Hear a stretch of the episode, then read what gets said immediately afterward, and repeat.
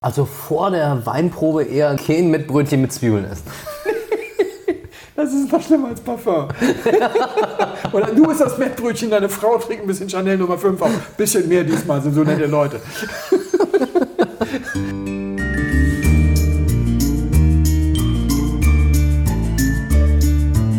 Blindflug.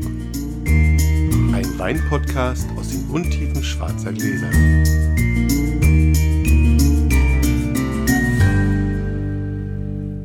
Hallo Flo. Hi Felix. Danke, dass du kurzfristig eingesprungen bist. Du hast mich schwer unter Stress gesetzt.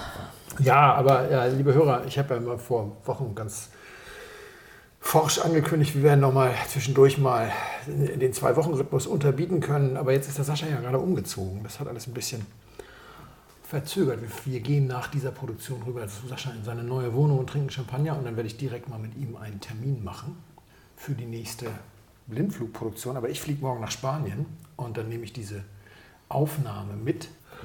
Und danach kommen wir hoffentlich in ruhigeres Fahrwasser. Ja. Ganz hektisch. Ich warte auch eigentlich noch auf den Wein, den ich dir einschenken wollte, aber ich habe zum Glück einen sehr guten Ersatzwein. Wir, wir luschern immer so zur Tür, ob der DHL-Bote nicht kommt. Dann hat der Wein einen Bottleshock, ey. Da kann ja nichts werden. Ach, glaubst du daran? Da sind wir wieder bei den Geschichten. Ich glaube nicht. Jetzt, wenn es so heiß ist vielleicht, aber jetzt gerade. Ich würfel mal. Ja. Vom Tisch gewürfelt. Äh, Voller Elan hier. Das ist der Sport. Eine 3. Ja, genau. Eine Eine drei, drei, das ja, ja. nochmal, unser erster Gleichstand. Die Fünf. Drei. Ja. Leg los. Dass ich mal loslegen darf. Das ist Premiere. Obwohl, weiß ich nicht.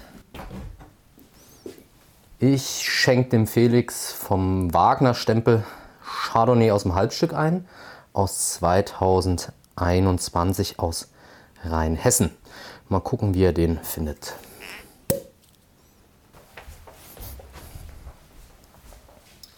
Cheers.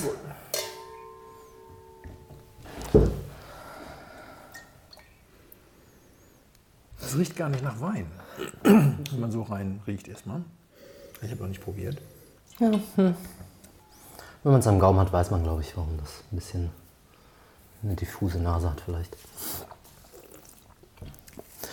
Felix, wie ist deine Einstellung, deine Beziehung zu Schafen? Oha. So als Norddeutscher. Also als Kind beim Ferien auf dem Bauernhof fand ich die Kühe immer sympathischer, weil man deren Kacke wenigstens sieht. Sagen wir es mal so. Ansonsten haben die da immer rumgestanden und geblökt und den Deichbewuchs kurz gehalten. Ich habe keine richtige Beziehung zu denen aufgebaut. Okay. Das, wir wir fahren auch ab und zu an die Nordsee und da ist ja der Deich voll beweidet von Schafen und da liegt so viel Schafskot rum, dass wenn man sich da Fahrräder leiht, man schon so eine Zusatzvereinbarung unterschreiben muss. Man muss die Fahrräder geputzt zurückgeben, sonst muss man Strafe zahlen. Und dann stehe ich dann da immer und mache die Fahrräder der Kinder sauer. Und ich sage immer, fahrt da nicht durch, aber es macht so viel Spaß. Und dann fahren die da mal durch. Ich es immer sauber machen. Das aber nur am Rande. Ich habe auf Instagram gesehen, gefühlt, ist jetzt sehr persönlich, gefühlt jedes dritte Weingut leistet sich jetzt Schafe, zumindest für ein Instagram-Foto, um in den Weinbergen weiden zu lassen. Ja. Also es, man Ja, das sieht es immer mehr, es ist ein Trend. Und dann dachte ich mir, oh, pff, da möchte ich mich mal mit beschäftigen. Warum macht man das? Ist es sinnvoll? Ist es Greenwashing? Ich war so ein bisschen misstrauisch, weil sofort Fragen in meinen Kopf schossen, ähm, ob das wirklich so toll ist oder nicht. Und dann habe ich mir gedacht, okay, gut, für den Podcast und für die Hörer, vielleicht interessiert es die ja auch, ähm, werde ich mich mal damit beschäftigen. Habe ich erstmal geschaut, ob es eine Studie dazu gibt äh, von der Deutschen Uni und die gibt es. Es äh, gibt eine von der Forst-Uni Rottenburg, das ist äh, bei Freiburg. Und die haben vier Jahre lang von 19 bis 22 äh, quasi im Versuchsweinberg in der Nähe von Freiburg, aber auch in anderen Flächen Schafe eingesetzt und haben das vier Jahre lang untersucht. 2023 sollten die Ergebnisse rauskommen. Die gibt es noch nicht, aber es gab schon so Vorergebnisse ähm, und Vorkolloquien, die man sich auch auf YouTube anschauen kann, wo die ihre Ergebnisse darstellen. Und es ist ganz spannend, warum man die einsetzt. Früher hat man das öfter gemacht, also noch so vor 70 Jahren war das mm, gerade im Winter gar nicht unüblich, dass man Schafe durch die Weinberge durchgetrieben hat, weil die Futterquellen waren rar und dann konnten die Schafe in den Weinbergen noch die letztlichen, die letzten Blätter und noch Zwischenbegrünung und so abgrasen. Und dann verschwand das irgendwann und jetzt fängt man wieder an, sich so ein bisschen zurückzubesinnen. Das hat verschiedene Gründe, glaube ich. Zum einen ökologische mhm. und ganzheitliche, dann Marketinggründe. Das nennen die in der Untersuchung in, von der Uni Rottenburg auch als eines der Ziele. Das fand ich ganz sympathisch, weil das war zumindest mit offenen Karten gespielt dass die sagen, okay, inwiefern kann so eine Schafsbeweidung als Marketing-Tool dienen? Und dann haben die auch so einen Schafswein gemacht, den konnte ich leider nicht besorgen bis dahin, als Teil dieser Studie und so, um zu zeigen, ja, man kann damit auch marketingmäßig arbeiten. Das fand ich ähm, sehr offen und ehrlich. Und es hat auch damit zu tun, dass das Schäferhandwerk in Deutschland auch immer schwieriger wird. Erstens, auch die merken den Trockenstress in der Beweidung und die ja, Monetarisierung eines Schafs ist in Deutschland fast unmöglich. Also ja. du bekommst nichts für Wolle und Fleisch noch ein bisschen, aber auch nicht so richtig. Also das ist aus einem Schaf Geld zu machen, das ist sehr, sehr, sehr, sehr schwer. Ja. Und die haben herausgefunden, es macht schon Sinn, Schafe in den Weinberg reinzulassen. Und zwar fressen die die Zwischenbegrünung, die trampeln die Zwischenbegrünung auch nieder und die fressen im Antrieb die überzähligen Triebe am Stock weg. Und das ist total praktisch, weil das machen die durchgängig. Und wenn ich es händisch machen würde, würde ich warten, bis die ein bisschen größer sind, damit ich nicht so oft durchgehen muss. Und wenn der Trieb größer ist, ist auch die Wunde am Stock größer. Mhm. Weil je mehr ich abschneide, desto größer ist die Wunde am Stock. Die werden auch, glaube ich, weggebrochen, ne? Die, genau. Die, die mhm. Geiztriebe und sowas. Ja. ja. Mhm. Und das ist eine sehr schonende, zeit- und arbeitskräftesparende Methode, diese Triebe zu entfernen. Dann, das, da kommt mein erstes Fragezeichen, nutzen die die Schafe zur Entblätterung der Traubenzone. Und zwar nachdem die Trauben eine gewisse Größe erreicht haben. Der Farbumschlag darf noch nicht passiert sein. Ja, dann sind sie süß. Dann sind sie süß, dann fressen es die Schafe auf. Ja. Und es darf aber auch nicht zu klein sein, sonst werden sie auch aufgefressen. Mhm. Da regte sich bei mir ein Fragezeichen, weil ich der Meinung bin, auch aus Gesprächen mit anderen Winzern und das, was ich selber im Weinberg erlebt habe, deine Laubwandarbeit ist wahnsinnig wichtig in den immer extremer werdenden Klimabedingungen. Ja. Wie stelle ich meine Laubwand in welchem Jahr an? Wo nehme ich was weg? Wo lasse ich was stehen? Und also ich weiß nicht, ob man das einem Schaf beibringen kann, dass man sagt, so, ich glaube, jetzt wird es ein bisschen heißer, es muss ja. mir ein bisschen mehr Laubwand stehen lassen oder. Wobei man fairerweise sagen muss, dass es da zu unterscheiden gilt zwischen der Traubenzone und dem oberen Teil. Also die oberen ja. Teil lässt du stehen für, den, für die Schattenbildung, da überlegst du dir, wie du es machst, damit eben, wenn, je nachdem wie der angelegt ist, der Weinberg, wie breit die Zeilen sind, beschattet ja diese Laubwand dann die Nachbarzeile und das Freilegen der Traubenzone machst du, damit der Wind gut durchgeht und du weniger gegen Peronospora und Oidium tun musst, weil es schneller abtrocknet. Das würdest du eher im früheren Bereich dann machen. Aber das erspart dir natürlich nicht selber in den Weinberg zu gehen und Laubarbeit zu machen. Klar. Das glaube ich auch, weil so ein bisschen ist die Argumentation auch in der Untersuchung der, der Uni Rottenburg, dass das quasi auch monetär gesehen der beste Effekt davon ist, dass du diese Laubentblötterung quasi komplett von den Schafen machen kannst, mhm. mach, machen lassen kannst. Das glaube ich nicht so. Also ich ja. glaube, dass da die, das menschliche Auge und das Anpassen auf Klimabedingungen doch noch zu wertvoll ist. Ja. Es gibt biodivers große Vorteile davon, das von Schafen machen zu lassen. Durch den Dung hast du eine Düngung mhm. des, des, Weinbergs. Du siedelst dadurch auch andere Arten an, die über den Dung in den Weinberg kommen. Du hast einen interessantes Phänomen, dass die Schafe gewisse Sachen nicht mögen. Mhm. Also die lassen zum Beispiel Brennnessel stehen oder Lavendel oder so. Und wenn du das aber eh im Weinberg haben möchtest, weil du es weiterverarbeitest für einen Brennnesselsud oder sonst irgendwas, kannst du das auch ausnutzen. Das hat sich mir total erschlossen. Wie ist es denn mit den Erbsenbohnen und Linsen? Essen die die eigentlich? Das fand ich ganz spannend. Ich war gerade in einem Weinberg unterwegs, der eben entsprechend ökologisch bewirtschaftet war. Und dann um diese Jahreszeit stehen da ja, da könntest du ja Gemüsebeet ernten. Das ist irre, was da an Erbsen, Bohnen, Linsen, also das sind ja diese sogenannten Leguminosen jetzt für die Hörer, die nicht wissen oder die sich gerade fragen, warum stehen da Erbsen, Bohnen, Linsen. Diese Leguminosen haben die Eigenschaft, dass sie Stickstoff in kleinen Knötchen an ihren Wurzelspitzen andocken, die sie dann später gebrauchen, um zu wachsen. Und ähm, der Trick ist, dass man, bevor sie sie brauchen, bringt man sie um. Also man legt sie um, indem man mit dem Kantholz drüber fährt und dann knickt Ja. das alles um. Und ähm, dann können die den selbst eingelagerten Stickstoff nicht mehr verwenden und dann steht er der Rebe zur Verfügung. Das ist quasi die Idee, die sogenannte Gründüngung. Und ich war jetzt erstaunt, ich war noch nie um diese Jahreszeit in so einem Bio-Weinberg. Äh, blühen tut da nichts mehr, aber da stehen ein paar äh, Erbsensträucher und so. Du rennst ständig über Hülsenfrüchte. Das ist erstaunlich. Und da habe ich mich gerade gefragt, ob sie die eigentlich auch alle wegessen, weil das war tatsächlich der Großteil der Begrünung in diesem einen. Das weiß ich nicht genau, das müsste Ja. man nachfragen. Ich kann mir schon vorstellen, dass sie das auch essen, weil die, so, warum die Brennnessel Lavendel nicht essen, ist glaube ich klar, weil es so sehr ätherisch ist oder halt Brennnessel ist auch klar. Die Sache ist, selbst wenn sie jetzt diese, wenn das so breit eingesät ist, dann walzen ihnen das ja auch platt, die treten das ja, nieder. Das ist ja. quasi wie, wenn du mit dem Kantholz drüber fährst. Also das hat auf jeden Fall dann so einen Effekt. Ich könnte mir aber vorstellen, dass sie das auch essen. Ich glaube, was eher dann stehen bleibt, ist, wenn es so äh, ein bisschen härteres Gehölz ist oder so. Aber da hat mir die Vorbereitungszeit gefehlt, um das noch, Ja, noch tiefer fragen, ja. in, die, in die Materie einzusteigen. Die Unterstockpflege ist natürlich auch total cool, das von Schafen machen zu lassen, Ja. weil das ja so eine sensible Zone ist, wo die, an die du schwer rankommst. Und das machen die Schafe natürlich ganz wunderbar.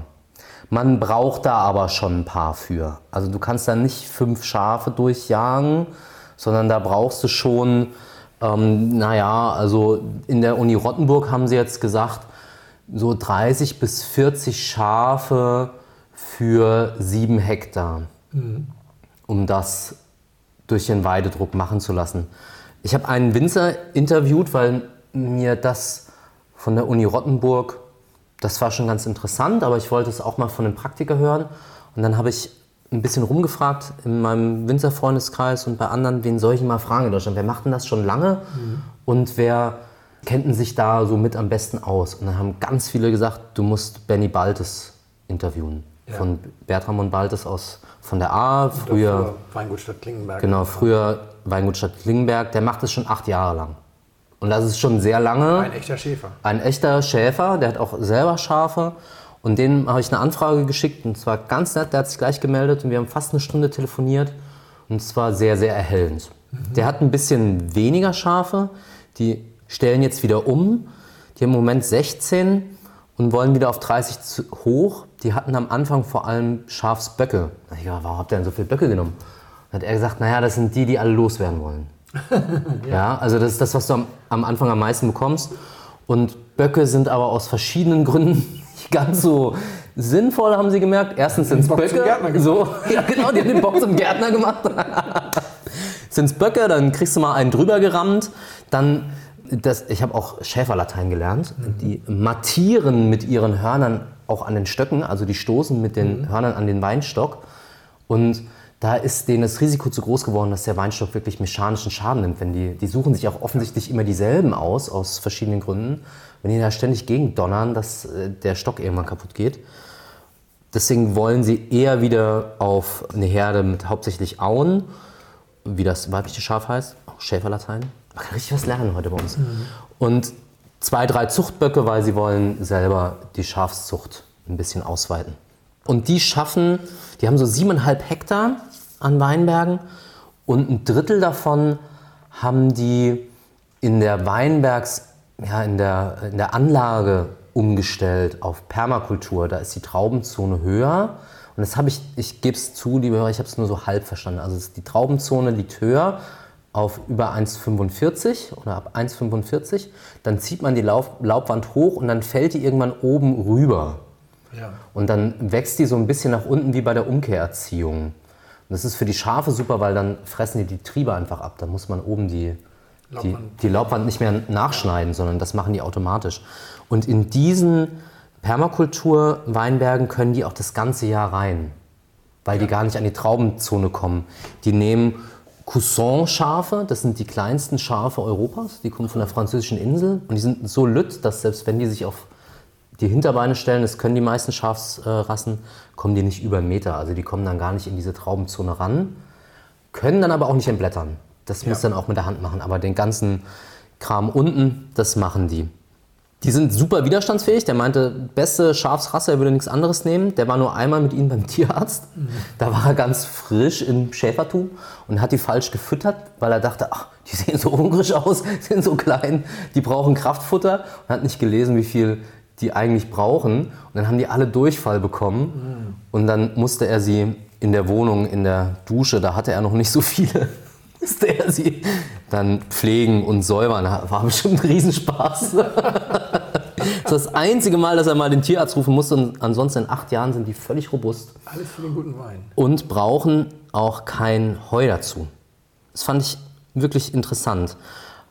Der muss auch in diesen Weinbergen nicht, gar nicht mehr Mulchen oder Scheibe fahren. Das war in den konventionell ähm, betriebenen Weinbergen in der Uni, äh, von der Uni Rottenburg in der Studie anders. Die mussten schon, wenn der Pflanzdruck da zu hoch wurde, auch nochmal Scheibe zwischenfahren, weil es die Schafe dann nicht geschafft haben quasi. Für alle Scheibe fahren heißt, das ist das Gerät, mit dem man den Unterstockbereich äh, von, von Gras befreit. Das ist ein, ein Mähgerät, mit dem man den Stamm nicht verletzt. Genau. Das muss man vielleicht dazu sagen. Was Ja, ist fahren. richtig. Das macht man entweder mit einer Bürste Ja. oder mit einer Scheibe. Ja. Genau. Bei der Uni Rottenburg in den Videos sieht man ab und zu auch so Experimente. Da hängen die so Hagelnetze über die Traumzone oder spannen Elektrodraht, um die Schafe da länger drin laufen zu lassen. Das finde ich schwierig. Also ich finde, wenn ich meinen Weinberg so krass verändern muss mit so riesen Aufbauten und mehr Material und Plastik und Energie in den Weinberg bringen muss, nur dass ich dann Schafe dadurch laufen lassen kann, das würde ich mal unter ein ökologisches Fragezeichen stellen. Also das finde ich wirklich äh, fraglich, ob das dann so sinnvoll ist. Ob man dann nicht lieber sagt, okay, wir tun uns zusammen, wir haben eine Gemarkung, wir sind drei, vier Winzer, wir kommunizieren mit dem lokalen Schäfer, den es gibt, fragen, was hast du für Schafe? Geht das? Willst du dir vielleicht noch ein paar andere zulegen? Und dafür darfst du in unseren Weinberg rein und wir geben dir eine Servicegebühr. Und dafür machst du für uns in den Monaten und den Monaten und den Monaten eine Grünarbeit und die Schafe können dadurch. Dann machen wir ein Gattersystem und dann ist das erste Drittel zuerst dran und das zweite Drittel, weil man den Weidedruck, glaube ich, ganz gut kanalisieren kann. Wie viele Schafe lasse ich wo rein? Was möchte ich da haben? Das ist eigentlich schon spannend. Ich glaube, dass man das immer mehr sehen wird, man aber gut im Auge behalten muss. Da kommt jetzt so mein, mein Greenwashing-Verdacht. Wer macht es eigentlich durchdacht und wer macht es klug mit anderen Winzern zusammen, mit dem Schäfer zusammen in einem Verbund? Und wer macht es nur so aus diesem Marketinggedanken und ist auch das Tierwohl gewahrt? Das finde ich ist ja auch noch so ein, ja, Das eine, kommt noch dazu. eine Sache, die man im Blick behalten muss. Wo sind denn die Tiere, wenn die nicht im Weinberg sind?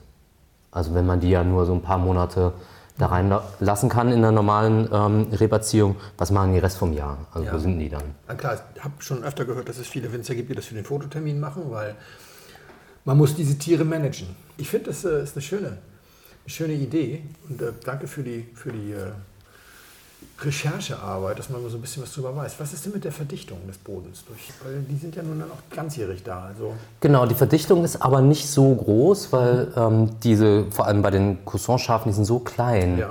die, die verdichten gar nicht so sehr. Ähm, das hat eher einen positiven Effekt für den Boden. So sagt es Benny Baltes. Für die Studie in Rottenburg sind vier Jahre zu wenig. Ja. Das sagen die auch, in, in vier Jahren können wir nur so einen Ausblick bieten, wie tatsächlich sich Bodenbeschaffenheit und auch Flora und Fauna auf die lange Sicht entwickelt. Das ist äh, schwer zu sehen. Was ich auch einen positiven Effekt finde, wenn man das selber betreibt und auch mit dem Schäfer, kriegt das Schaf ja insgesamt nochmal eine größere Wertigkeit. Und wenn Benny Baltes jetzt ein Schaf schlachten muss, weil es zu alt wird oder weil es zu viel ist, dann hat, ist es ja quasi schon abbezahlt. Also es hat ja seine Arbeit schon getan. Ja. Und was an Wolle und Fleisch und alles dazukommt, ist für ihn Bonus. Ja. Das finde ich wirklich einen guten Ansatz. Gefällt mir. Ich möchte mal hinfahren und mir die Schafe anschauen bei Benny Baldes an der A. Ja, jetzt ähm, willst du was zum Wein hören, ne? Ja. Ja, als erstes würde ich sagen, ich hätte gerne noch einen Schluck. Mann, Mann, Mann. Der ist durstig. War letzte Folge schon so. So durstig bin ich gar nicht, das war so ein kleiner Schluck. Oh ja, jetzt aber. Dankeschön. Ja, das gefällt mir richtig gut. Das entwickelt jetzt auch eine Nase, die mehr an Wein erinnert. Und zwar hat das am Anfang, ich habe ein bisschen überlegt, weil mir das so bekannt vorkam. Die Übereinstimmungen sind ja nie 100 Prozent. Es geht ja mehr so darum, woran erinnert mich das. Und das hat mich sehr an Reiswaffel erinnert. Aus der Zeit, als man seinem kleinen Kind sowas äh, noch zum Knabbern gegeben hat, bevor man dann im Ökotest gelesen hat, dass Reiswaffeln selbst in Bioqualität unendlich äh, Schadstoffkonzentration aufweisen und man seinen kleinen Kindern besser keine Reiswaffeln sind. Dann haben wir Maiswaffeln gekauft, die sollen irgendwie besser sein. Aber das erinnerte mich am Anfang sehr an Reiswaffeln und auch so ein bisschen an gekochten Reis durchaus. Und äh, hat dann so eine Apfelfrucht entwickelt in der Nase, sodass es ein bisschen mehr in Richtung eines, eines, äh, eines Weines ging. Ich äh, gehe jetzt im Moment davon aus, dass wir einen Weißwein trinken. Du hast Ja. den in so einer nicht ganz kalten Temperatur eingeschenkt, aber das roch für mich, nachdem es eine Frucht entwickelte, ein Weißwein. Vor allem schmeckt es wie ein Weißwein. Es hat einen schönen Schmelz. Ich fand äh, das besonders schön. Es ist, die Säure ist nicht schlecht, spielt hier aber nicht die erste Geige. Ich finde, dass das eher in Richtung schmelzig geht. Dazu kommt nach hinten raus eine feine Phenolik. Und ähm, also mit anderen Worten, das ist ja 100% mein Beuteschema. Das ist, das ist, ähm, ich, ich mag es, wenn Weine nicht nur über die Frucht kommen. Ich mag eine schöne Frucht, aber die muss immer von irgendwas gepuffert werden. Und hier ist es eher so eine Phenolik, die das puffert, als eine kräftige Säure. So nehme ich das im Moment wahr. Die Frucht geht für mich sehr stark in Richtung Kernobst, also Apfelbirne. Das hat gar nichts Zitrisches. Das hat auch nichts Gelbfruchtiges, Aprikose oder sowas, sondern das geht wirklich mehr in so eine Richtung. Wir können uns auch nochmal über eine Stachelbeere unterhalten und sowas. Ja, ich sag mal, wenn wir in Farben reden würden, wäre das grün. Ne? Und der Druck ist mittelstark, was mir ganz äh, gut zu Pass kommt. Ich brauche nichts zu essen dazu, aber es ist eigentlich, glaube ich, ein Wein, der sehr stark darauf ausgerichtet ist, zum Essen getrunken zu werden, weil er eben in seiner Aromatik auch nicht überbordend ist, weil er nicht super fruchtig daherkommt, also kein Terrassenappeal, weil er nicht super phenolisch daherkommt in Richtung Kaminwein oder sowas. Er ist äh, damit im Prinzip ein Wein, den andere Menschen zum Essen trinken. Ich trinke sowas zum Podcast schneiden. Und reife Noten finde ich keine, aber Jungweinaromen auch nicht. Das führt mich so in so eine Range, so drei Jahre, zwei, drei Jahre. Wobei ich nicht 100% weiß, wie er ausgebaut ist. Deswegen. Aber ich würde so, ich würd so denken, das ist nicht der aktuelle Jahrgang, das ist vielleicht auch nicht der letzte, das ist so der vorletzte oder vorvorletzte Jahrgang. Jetzt willst du noch wissen, was es ist und wo es herkommt. Das ist, Im Idealfall, ja. ja, das ist, das ist für mich in diesem Fall etwas schwierig, weil ich am Anfang wieder, wie neulich beim Sesam, eher so ein bisschen mit dieser Reiswaffel angefangen habe mit äh, nicht identitätsstiftenden Aromatik, sagen wir mal so. Deswegen habe ich dann so, mich so gefreut, als dann Frucht kam. Das ist so eine Frucht, die in Richtung, ja, bei unseren, also die Rebsorten, die mir spontan zu sowas einfallen, sind äh, Silvaner, Veltliner, Viognier und Shannon. Für Shannon ist es mir ein bisschen zu phenolisch. Du bist ja eigentlich immer eher in Deutschland unterwegs. Das doch recht deutliche Schmürgeln würde normalerweise jetzt sofort auf Viognier bei mir deuten. Das wäre jetzt, also wenn ich jetzt, wenn du jetzt nicht du wärst, dann würde ich als erstes sagen, das ist ein Viognier. Jetzt bist du aber du und wahrscheinlich ist es auch noch deutsch. Und das macht es nicht leichter, nachdem ich letztes Mal Silvaner von Grauburgunder gehalten habe. ähm, Das darf auch mal passieren, finde ich. Darüber reden wir gleich noch, darüber muss ich noch gleich reden. Aber es ist sehr harmonisch und die Gesamtanmutung würde mich jetzt auch nicht überraschen, wenn das aus Deutschland kommt. Aber tatsächlich, wenn Sascha mir den eingeschenkt hätte, wäre ich jetzt in Frankreich gewesen. Es ist Deutschland. Dabei habe ich auch schon Italien, Portugal eingeschenkt. So ist ja nicht. Stimmt, hast du. Teneriffa. Ja, aber wenn ich mit einem deutschen Winzer unterhältst, ich habe gerade überlegt, was könnte denn äh, Benedikt Baltes Das gemacht haben, aber wäre ideal gewesen, aber das war unmöglich, was in der Kürze der Zeit zu bekommen, zumal bei denen durch die Flut auch wirklich viel Also von verloren der, ist. ich äh, will nicht rumeiern, ich, ich will mal so ein bisschen noch äh, erzählen. Also ich, ich werde hier keine großen Prognosen abgeben. Also er startet für mich auch auf eine Art und Weise, dass ich sagen würde, das könnte auch ein Blanc de Noir vom Spätburgunder sein, aber dann kommt nach hinten raus die Phenolik, die, das, die dieses Bild so ein, bisschen, so ein bisschen zerstört. Er startet auch so, dass es auch ein Weißburgunder sein könnte, wobei der häufig ein bisschen gelbfruchtiger ist, aber wenn der denn diesen Schmelz hat, hat er das häufig vom Hefelager und dafür fehlt mir wieder die Aromatik. Also äh, du sagst, du machst hier, du bist nicht zu hören. Du, Genau, du das ist genau, absolut genau. richtig. Das ist absolut richtig. Genau, weil er hier wild gestikuliert. ähm, gehen, gehen wir es mal durch. Beim Silvaner würde ich jetzt erstmal sagen, hm, nee, das würdest du auch nee. nicht zweimal hintereinander bringen. Da fehlt Ja. mir auch so ein bisschen, das, das ist dafür dann, dann zu, wie soll ich das sagen, zu, zu schmelzig. Da fehlt mir diese, diese kräutrige Komponente. Denn er ist nicht kräutrig, das muss man sagen. Bei aller, Nee. bei aller Phenolik hinten raus, das, das ist 0,0 kräutrig. Dafür ist die Säure auch ein bisschen zu zackig. Genau, für, für, für einen Gutedel, der es übrigens auch sein könnte, ähm, von der Aromatik her, ist er dann wieder zu stoffig, zu, hat, zu viel, hat zu viel Power und Punch. Wobei, das tut jetzt so einem schönen Ortswein oder erste Lage von, von äh, den besseren Erzeugern äh, Unrecht. Die können das schon, aber ich glaube, sowas hast du gar nicht im Keller. Oder? Also das ist albern, dass ich dich da jetzt immer mit in die Verlosung nehme, denn du hast mich ja schon überrascht. Lass mal überlegen, welche Rebsorten jetzt noch bleiben. ich. Eigentlich, eigentlich ist es schon ziemlich eingegrenzt. Es, es ist von Aromatik und der Anmutung des Weines ist, äh, hast du es eigentlich schon ziemlich in den Korridor gestellt. Ja.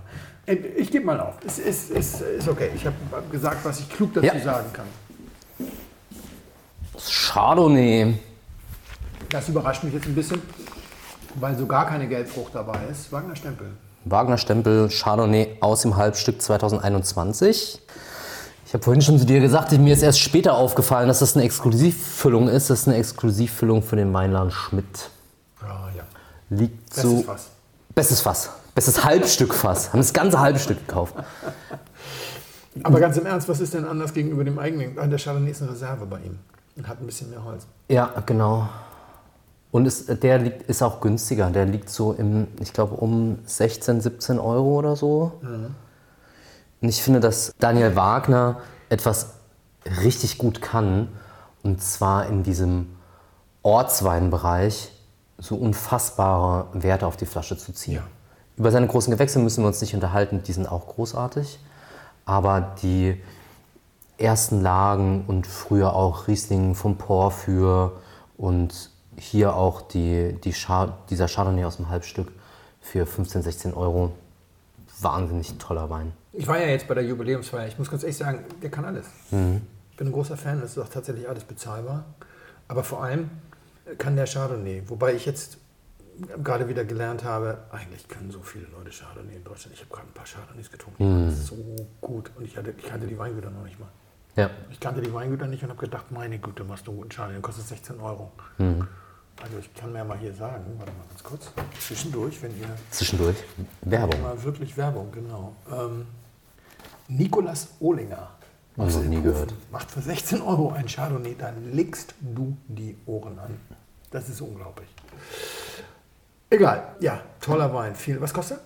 Ach, jetzt ist die Exklusivfüllung, ja, aber was hat der gekostet? Ich glaube 16 Euro, 15, 16, sowas.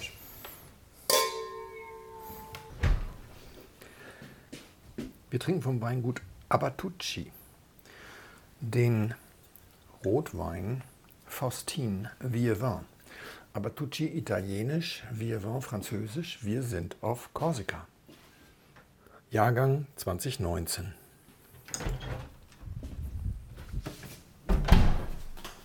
So, ich war ein bisschen geizig beim Einschenken. Wenn du mir brauchst, sagst du Bescheid. Oscar. Cheers. Cheers. Ich war ja sehr glücklich, als du gesagt hast, dass du was vorbereitest und dass du dann Freitag wird zu schaffen, weil bis dahin bist du vielleicht fertig, weil dann brauche ich nichts vorzubereiten. Ich kann heute wieder mal 30 Minuten lang lose Enten aufnehmen, Oh, sehr gut. was ja ein Euphemismus ist für selbstreferenzielles Gelaber. Endlich wieder. Aber das Schöne ist, die einzige Reaktion unserer Hörer jetzt ist, wie, nur 30 Minuten? Wir haben uns die schon ein bisschen rangezogen. Erstes loses Ende. Gestern habe ich eine DM bekommen auf Insta von einem Hörer. Vielen Dank, ich hätte das sonst verpasst, dass die Deutsche Gesellschaft für Suchtprävention die Alkoholgrenzwertempfehlungen für Deutschland gekippt hat. Sind weg. Da man jetzt ja weiß, von der WHO, dass jeder Tropfen tötet, müsse man jetzt an neuen arbeiten, die auf jeden Fall in die Richtung gehen würden, dass der komplette Verzicht auf Alkohol äh, das Ziel eines jeden, einer jeden Trinkempfehlung sein sollte. Es würden maximal 6 Gramm Alkohol pro Tag für erwachsene Männer übrig bleiben. Das sind 5 CL Wein. Diese äh, Empfehlungen werden dann irgendwann im Januar kommen. Liebe Hörer, genießt den Rest dieses Jahres. Im nächsten Jahr seid ihr alle Alkoholiker. Mhm. Ja, was jetzt kommen wird, ist tatsächlich einfach die grundsätzliche Erklärung aller Menschen, die regelmäßig Alkohol trinken, zum Alkoholiker. Ich kann darüber mittlerweile schmunzeln, aber ich glaube, für diejenigen, die in Angestelltenverhältnissen arbeiten, für diejenigen, die im öffentlichen Dienst als Beamte arbeiten, vielleicht als Polizeibeamte oder sowas, da wird noch was kommen. Also in meinem imaginären Plan, den ich 2010 geschrieben hätte, wie verbieten wir den Alkohol, wäre das der nächste Schritt. Erstmal sagen, wir können keine Konsumempfehlung mehr geben, weil ja jeder Konsum tödlich ist. Wir arbeiten mal dran und dann kommt demnächst die Konsumempfehlung null. Ich habe jetzt mit einer PR-Agentur gesprochen, die sagen, dass ein Großteil der Industrie sich auf ein totales Werbeverbot für Alkohol einstellt. Hm. Luckert Gelbkalk, zweites loses Ende, letztes Mal. Du hast sie mir an einem Dienstag eingeschenkt, am mhm. letzten Dienstag. Und am Mittwoch hat er mir nicht geschmeckt, am Donnerstag hat er mir nicht geschmeckt, am Freitag hat er mir dann tatsächlich geschmeckt. Es war noch ein Glas drin, also so 0,15, 0,15 Liter. Und das habe ich mit Vergnügen getrunken. Ich bin aber, nachdem ich den für einen Grauburgunder gehalten habe, sofort ins Trainingslager und bin äh, am Sonntag nach Franken gefahren, auf dreitägige Weinreise und habe äh, 15 Weingüter besucht. das, das nur deswegen. Nur deswegen. Donnerstag schickte Andreas Göpfert mir eine Nachricht, der, der Pressesprecher des Fränkischen Weinbauverbandes oder der Kommunikationschef des äh, Weinbauverbandes und sagte, mit dem ich befreundet bin einer der nettesten Menschen der Weinbranche. Und sagte, Felix, hier ist ein Sommer ausgefallen, krankheitsbedingt. Hast du Zeit, hast du Lust? Habe ich meine Frau gefragt, die gesagt, geh doch. Das ist ihre Version von ja. Und dann habe ich gesagt, Schatz, Dankeschön. Und bin losgefahren. Und äh, muss darüber auch noch mal ein bisschen erzählen. Also ich, ich bin hingefahren, weil dieser, dieser Lookert-Wein mich in eine kleine existenzielle Krise gestürzt hat. Das Ui. muss ich vielleicht mal vorweg sagen. Also wir haben ja darüber gesprochen, dass es so Dinge gab, die mir nicht so gefallen haben. Wir haben darüber gesprochen, dass ich den wir auch mal für einen Grauburgunder gehalten habe und so. Und wir müssen mal kurz über Zwiebelschalen sprechen. Also Zwiebelschalen als Weinaroma ist so ein, eine sehr vornehme Umschreibung mhm. für eigentlich das, was ich häufig schweißig nenne. Mhm. Und äh, ich muss jetzt eine ganz harte Geschichte erzählen. Die, zum Glück hört sie das nicht. Ich hatte meine Assistentin, das ist schon sehr lange her. Die war ein zierliches ein zierliches junges Mädchen, würde man aus heutiger Sicht sagen, eine zierliche junge Dame, eben über 20. Und die brachte sich jeden Morgen ins Büro ein Mettbrötchen mit. Ja, so mit rohen Zwiebeln. Und dann packte die das aus und dann roch schon mal das ganze Büro. Also es war ihr Büro, nicht mein Büro, wir saßen nicht im gleichen. Aber, und dann aß sie das. Und das Interessante, was ich da dann eben wirklich gemerkt habe, ist, danach riecht der ganze Mensch. Der atmet diesen Zwiebelmettgeruch tatsächlich aus jeder Pore aus. So. Diese Art von Schweißigkeit ja, ist damit gemeint, wenn Menschen bei einem Wein ganz vornehm sagen, oh, Zwiebelschale. Nicht so mein Aroma. Also vor der Weinprobe eher ein Kähn mit Brötchen mit Zwiebeln essen. Das ist noch schlimmer als Parfum. Oder du bist das Mettbrötchen, deine Frau trinkt ein bisschen Chanel Nummer 5 auf. Bisschen mehr diesmal, sind so nette Leute.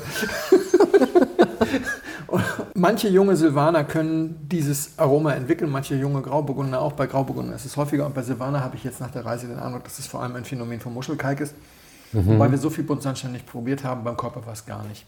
Und nachdem wir den Silvaner immer über den grünen Klee loben, können wir ja jetzt auch mal ein bisschen Kontext herstellen, der vielleicht auch mal ein bisschen kritischer ist. Also wenn du einen solchen Silvaner ins Glas bekommst, jung, und bei Proben kriegt man ja häufig junge Weine, und du hast das erste Mal einen Silvaner im Glas und die Leute erzählen dir immer, Silvaner ist Deutschlands Antwort auf den Burgunder, dann denkst du, Alter, ihr habt doch Lack gesoffen. Voll. Ja, das, ist, das hat, hat so gar nichts mit Burgunder zu tun. Ich muss dazu sagen, dass sich das immer wegreift das reift aber häufig zu so einer gemüsigen Art. Gemüsig klingt häufig so negativ. Ich meine gemüsig im Sinne von, was aus Zwiebel und Staudensellerie wird Knollensellerie. Ich liebe Knollensellerie. Ich kann ja. Selleriepüree mhm. essen, morgens, mittags, abends. Ja? Und es wird so ein, wirklich so ein schöner, so ein schöner äh, Gemüsekarton. Und ja. das habe ich jetzt beim, beim, bei dieser Reise auch nochmal festgestellt. Es ist auch teilweise echt fleischig. Das kann wirklich, obwohl es Weißwein ist, so ein Fleischextrakt dabei sein wie bei einem Rotwein. Das kann total toll sein. Dafür liebe ich Silvaner. Aber das Anfangsstadium ist dann teilweise manchmal schwierig. Und ich glaube, dass ich mit zunehmendem Alter, das hat jetzt nichts mit meinem Alter zu tun, sondern einfach, dass man über die Jahre seinen Geschmack verändert, dass ich im Moment das auch besonders schwierig finde. Das Zweite ist, nach fünf Jahren ist es immer weg. Ich habe keinen, wir haben auch ältere Weine genommen. Das ist einfach, ne, selbst da, wo wir den jungen Wein und dann den alten hatten, im jungen hast du es dann auch immer nicht in jedem Jahrgang. Im alten ist es einfach nicht da. Aber klar, auch diese Fleischextraktnummer und so weiter hast du im Burgunder nicht. Wenn der aus dieser Familie kommt, dann hat das mit Burgunder nichts zu tun. Es gibt ganz viele Weine in Franken und ganz viele Silvaner, die nichts mit Burgunder zu tun haben. Wenn du auf dem Käuper bist, hast du das alles nicht, aber Paul Weltner, habe ich schon öfter zitiert, sagt ja immer, wenn du Käuper hast, brauchst du keine Maischestandzeit. Du hast immer eine kräftige Phenolik im Wein. Und das ist eine Phenolik, die du im Burgund nicht findest. Das ist mir ja sogar lieber. Das ist ja, ich liebe ja Phenol. Ja. Halbkugeln über ein Stoppelfeld war, glaube ich, die Folge, in der ich mal irgendwie mein Loblied darauf gesungen habe. Ja. Also, also man muss ehrlich sein, man muss sich, um sich mal ehrlich zu machen, hier beim Silvaner, es gibt einige Ecken und Kanten im Silvaner, die sind nicht unbedingt super einfach zu akzeptieren, aber es reift immer zu einer gewissen Vollendung. Das habe ich wieder auf dieser Reise gemerkt. Der Unterschied zwischen Sommelierreisen und Pressereisen ist ja krass. Ne? Also 15 Ja. Weingüter in drei Tagen. Ich glaube, es waren vielleicht sogar 16. Das ist einfach, die Soms müssen nicht in irgendwelche Weinberge, die müssen auch nur ganz selten in den Keller. Wir waren, glaube ich, in zwei Kellern in 15 Jahren. Sondern es geht immer zack, hin, Verkostung. Und nicht etwa jetzt erstmal den aktuellen Jahrgang mit einer ewig langen Stildiskussion, sondern immer schön Schatzkammer, Schatzkammer, Schatzkammer. Okay, der Titel dieser Reise war Rare and Fine. Das machen die immer im. Herbst. Insgesamt waren wir 15 Leute, ein Berufsschullehrer, also Gastronomie, ne? Äh, der war Küchenmeister und Konditormeister aus Hamburg. Dann ein äh, Weinbarbesitzer und der Rest waren Soms. Ich fand es wieder spannend, also war, war lose Enden, ne? wie ich das schon auch, wie wir das neulich bei Koch und Kellner hatten. Was fiel mir auf? Zwei der Soms kannten mich, weil sie in der Ausbildung Webweinschule geguckt haben, rauf und runter. Das finde ich immer noch total nett. Das macht mich auch ein bisschen stolz, sage ich ganz ehrlich. Die anderen kannten mich nicht, die kannten auch das Blog nicht. Die hatten noch nie von dem Blog der Schnutentunker gehört. Bei den Weingütern ganz anders, selbst wenn die mich nicht kannten. Wenn die, ah, Schnutentunker, ja gut, das ist eines, eines von drei Blogs in Deutschland, die ich kenne. Ja? Die anderen sind Schematze und Original verkauft. Schematze mit dem starken Frankenfokus. Dann auch, und das ist jetzt kein Lästern, wir haben halt drüber gesprochen, ist aber wieder mal die Beobachtung. Keiner schreibt mit, es wird nur verkostet, äh, nicht mal Verkostungsnotizen für, äh, sind da jetzt irgendwie ein Thema, sondern man geht hin, man verkostet und was man gut findet, da kann man sich das Etikett merken, weil das sind Etikettenmenschen, also ne, und so und das und dann nimmt man auch Preislisten mit und so weiter oder Visitenkarten und da landet sicherlich einiges auf den Karten. Aber was so sonst so erzählt wird, das wird so mit einem Ohr mitgenommen. Und das ist halt so, deswegen hast du halt gar nicht so selten Songs, die dir Geschichten erzählen, wo du sagst, okay, nee, so ganz so ist das, glaube ich, nicht. Zweite Geschichte, auch wieder, weil wir das früher mal hatten über Ausbildung und so weiter, da sind halt auch Songs dabei, die nur WSCT Level 3 haben oder nur IHK geprüfter Sommelier. Mehr nicht, also nicht WSCT Level 4 und sonst was. Wie gesagt, wenig Fortbildung. Sommelier-Magazin lesen ein paar, aber ansonsten wird da nicht viel gelesen über Wein oder sowas. Und dann hast du halt einen Blanc de Noir vom Spätburgunder und dann hast du einen Somm neben dir, der sagt, ich glaube, ich habe noch nie Blanc de Noir vom Spätburgunder getrunken aus Deutschland. Krass. Ja, wo du denkst so, hey, wow, du hast einen Bib Gourmand und ne, 40 Plätze und eine Karte mit 400 Positionen. Interessant. Ja, wirklich interessant. Also für all diejenigen, die immer denken, ich mache WSCT Level 3, ihr müsst immer sehen, die, die Ausbildung ist wirklich, kratzt wirklich nur an der Oberfläche. Es kann dir passieren, dass du hinterher sagst, ich habe noch nie einen Spätburgunder Blanc de Noir aus Deutschland getrunken. Das hat mich allerdings auch überrascht. Deswegen erzähle ich es hier auch. Ich hoffe, das ist klar, dass ich das jetzt nicht mache, weil ich jetzt irgendwie eine ewige Fehde gegen das WSCT führe, um Himmels Willen. Nein, überhaupt nicht. Also ich fand es spannend. Jetzt kommen Sachen. Jetzt muss ich echt aufpassen, Oh, wie oh. ich das formuliere. Dünnes Eis. Ganz, ganz dünnes Ganz Eis kommt jetzt. So, so, so in den Videos, wenn die in, in Norwegen oder Schweden mit, dem, mit, den, mit so krassen Schlittschuhen über Eis fahren, dann singen die so, so dünn. Wir haben ja mal ein Weingut besucht und dann war da noch ein Weingut zu Gast. Also ach so übrigens, wenn ihr wissen wollt, was, weil es war, äh, es war wirklich die Luxustour. Ne? Also angefangen haben wir bei Rudi May und zu Gast war Höfling. Dann waren wir bei Geiger und Söhne und zu Gast war Schwab. Dann waren wir Abendessen, das war auch mal toll, das Abendessen war Soms, immer mega Food-Wine-Pairing im Ewigleben, schönes, schönes Essen. Und dabei waren dann eben die trockenen Schmitz und Störlein Krenig. Also jeder immer mit dem Wein zu jedem Gang und zwischendurch noch Zwischenweine und so weiter und so weiter. Das war der erste Tag, das war nur der erste Tag. Zweiter Tag dann morgens direkt angefangen bei Markus Meyer. Und Weingut Heindl war zu Gast. Das war für mich ein Fest, weil Weingut Heindl, das ist, äh, Mhm. das, ist das Ehepaar Haller. Das ist der Sohn von Robert Haller, dem Geschäftsführer, Direktor vom Bürgerspital und Vorsitzender des VDP Franken. Und der Sohn hat ja dann eine Weile den Kellermeister bei Reports gemacht, bis die Söhne, also sozusagen das Bindeglied, bis die Söhne eingestiegen sind. Als, als Hans-Jörg nicht mehr im Keller stehen wollte und seine Kinder noch nicht im Steller, Keller stehen konnten, da hat sozusagen der das dann gemacht und seine Frau war in der Zeit auch in der Pfalz, die hat auch in Geisenheim studiert und haben die geheiratet und sind jetzt ins elterliche Weingut eingestiegen und haben ihre Weine gezeigt. Das fand ich total spannend. Dann waren wir bei Hillerbrand mit Ohlinger. Ey Leute, Ohlinger, pff, oh, also Hillerbrand ist auch ein gutes Weingut, ne? aber Ohlinger hat mich echt, kannte ich nicht, fand ich echt spannend. Dann waren wir bei Pop, sowieso super gediegen. Äh, und zu Gast war drei Zeilen, da müssen wir gleich drüber reden. Dann waren wir bei äh, zum Abendessen mit, mit Brügel und äh, Fürst Castell und die haben echt Schweine geholt, meine Güte, schön. Das, das, die haben wirklich, die haben ja auch. Und dann waren wir am nächsten Tag morgens bei Daniel Thien und zu Gast war Manfred Rote. Das war natürlich ein Fest. Ne? Also Das ist die Natural at its best. Besser geht es eigentlich gar nicht mehr. Und den Abschluss hat mir aber Max Müller 1. Max Müller 1 in Volkach. So, und drei Zeilen kommen und zeigen ihre Weine. Gute Weine, ich weiß nicht, ob ihr drei Zeilen kennt. Die Geschichte ist, äh, es ist ein Naturweinweingut, ähm, gegründet im Nebenerwerb von Frankens größtem Winzer, irgendwie das ist 1,99 groß oder sowas und hat erstmal mit so ein paar Zeilen da angefangen, mit drei Zeilen genau Hm, genommen. ja. Das- Wie kommt man da nur drauf? Und total klasse Patten hat aus so Kerner und so weiter, weil du kriegst Böcke geschenkt und du kriegst Kerner und Müller-Thurgau überlassen. Das ist also, Kerner und Müller-Thurgau sind sozusagen die Schafsböcke der Weinwelt. Ja. Ähm, also die hatten halt nichts. Ne? Und dann haben die immer besser gemacht, jetzt sind die schon bei vier Hektar oder viereinhalb und sie ist immer noch im Hauptberuf woanders tätig, aber sie äh, arbeitet mehr mit und er ist, glaube ich, mittlerweile schon zur Halbtags nur noch oder sowas. Also das ist ein Nebenerwerbswinzer, der gerade ein Weingut aufbaut. Und dann bringt sie ihre Weine und das sind Lagenweine und mit mehr Geld kannst du dir auch mehr Flächen pachten, dann kannst du auch mal einen Silvaner pachten und dann kommen Lagengeschichten und so weiter. Und dann kam zum Schluss ein Naturwein. Einer, nach dem siebter Wein oder achter Wein. Und dann ähm, einige von uns, die das Weingut kannten, so ja, das ist jetzt unser Naturwein. Wie, das ist euer Naturwein? Ja, wir machen nur noch diesen einen Naturwein. Die anderen Weine sind quasi Nullinterventionsweine. Also der größte Unterschied ist, glaube ich, kann man so sagen, die Naturweine machen nichts und schwefeln am Schluss und gut und die Nullinterventionalisten machen häufig nach der, ab einem bestimmten Punkt, nach dem Abstich oder nach der Gärung schon mal eine erste Schwefelgabe, um Ja. bestimmte Gärnebenprodukte abzubinden, damit der Wein nicht immer gleich schmeckt nach Machart und schwefeln sozusagen zweimal dann zur Füllung nochmal. Das ist jetzt eine sehr rudimentäre, ne? also nagelt mich nicht darauf fest. Das ist so Sehr rudimentäre Erklärung, ja. ja, aber das ist so ein, ein daran kann man so ein bisschen festmachen. Und dann ist es so, wie, aber ihr seid doch irgendwie, was ist denn eigentlich mit dem Petner? Das heißt, den machen wir nicht mehr. Und ich so, what?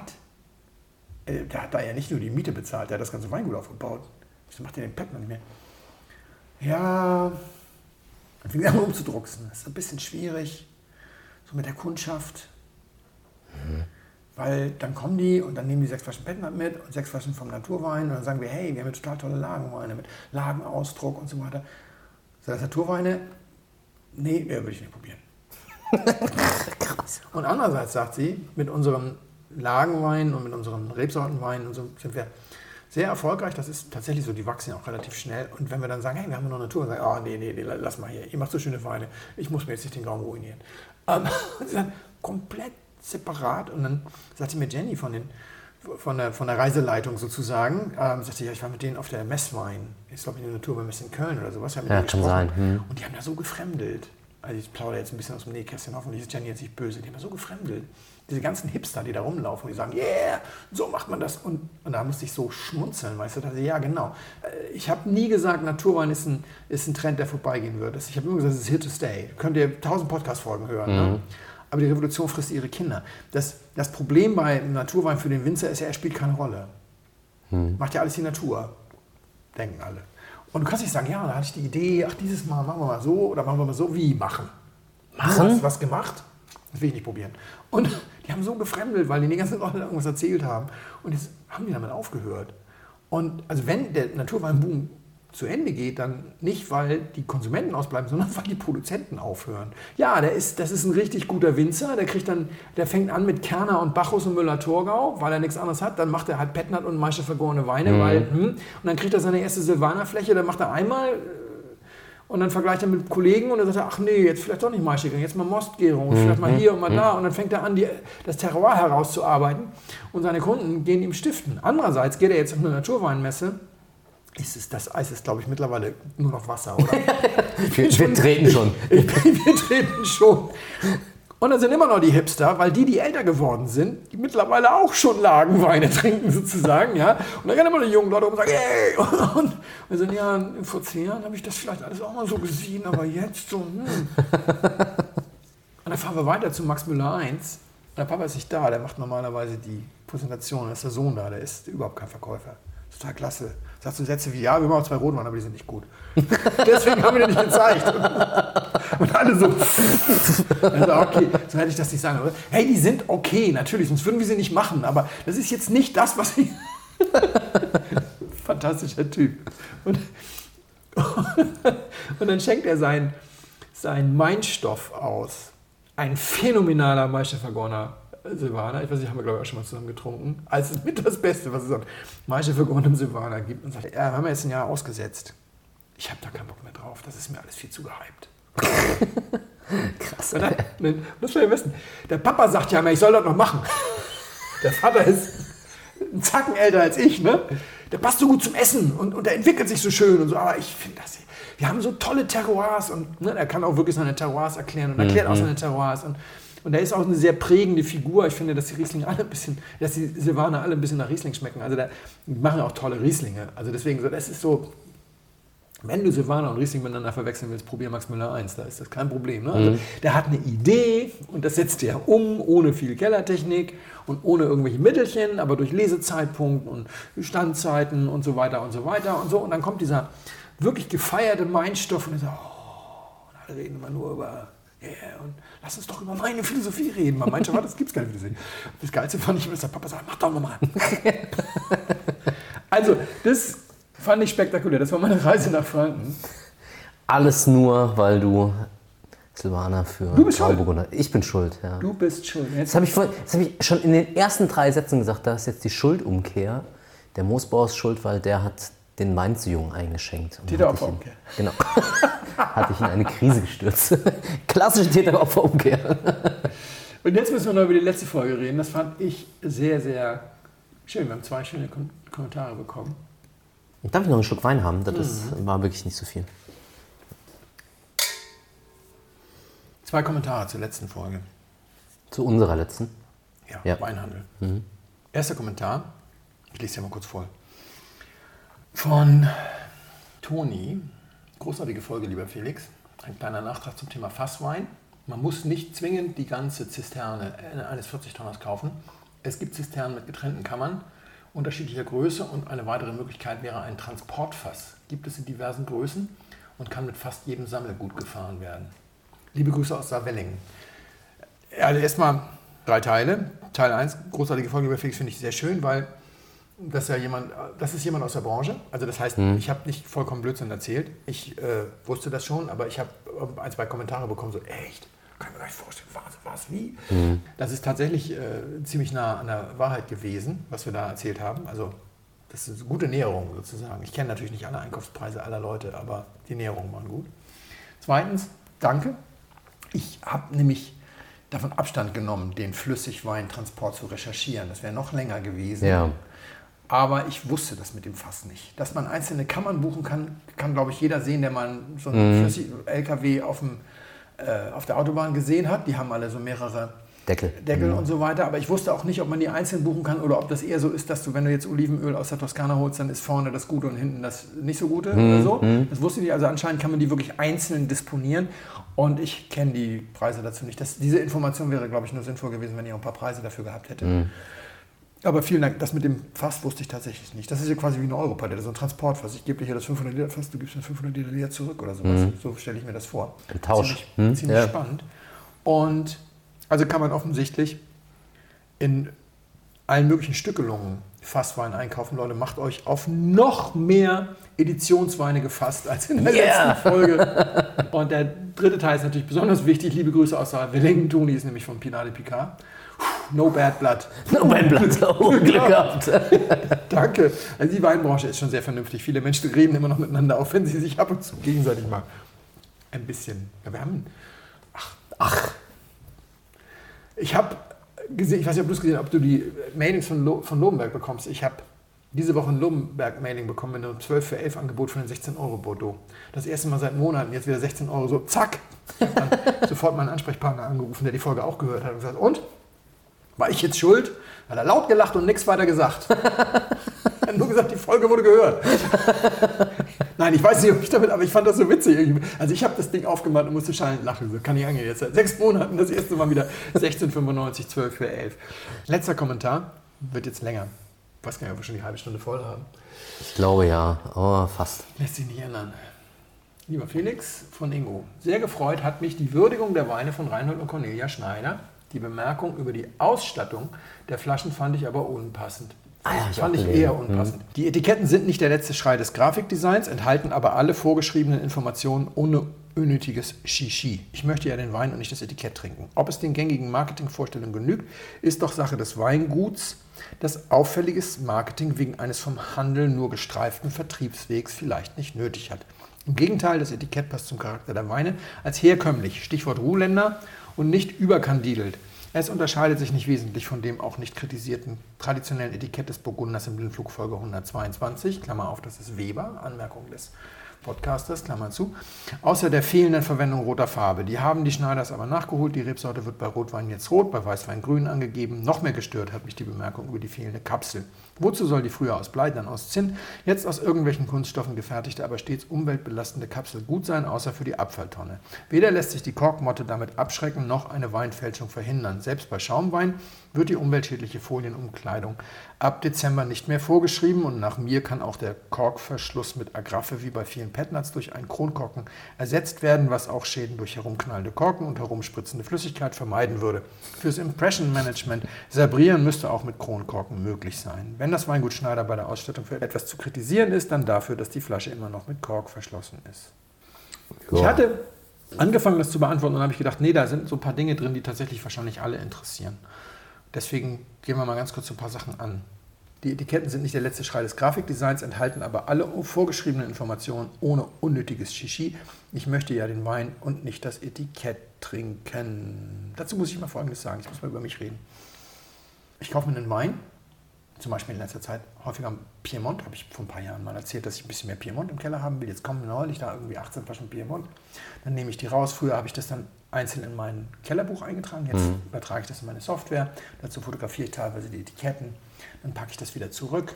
Dann fahre ich das in den Keller. Da räume ich das dann ein. Jetzt war neulich mal so ein Länderregal so voll, dass ich das umgeräumt habe. Habe ich den ganzen Keller umgeräumt. Habe ich jede Flasche noch in meiner Hand. Dann schaue ich mir die Flasche an und sage, haha, du kommst in zwei Jahren mit mir mit. Du schon nächstes Jahr und du vielleicht erst in fünf Jahren. Ich freue mich so ein bisschen. Ich gehöre, ich gestehe es zu den Menschen, die ihre Weine manchmal streicheln. Die schönen Flaschen, das streichle ich schon mal drüber.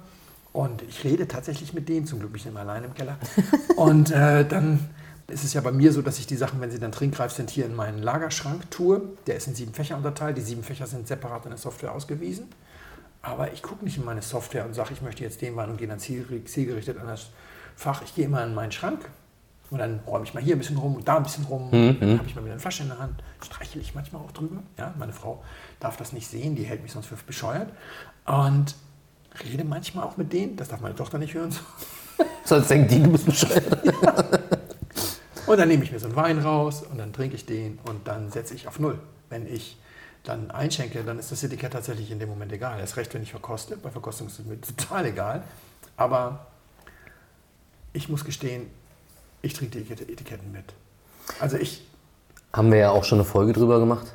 Ich finde, dass nicht nur bei Wein, sondern bei ganz vielen Produkten das Packaging Teil des Produkts ist.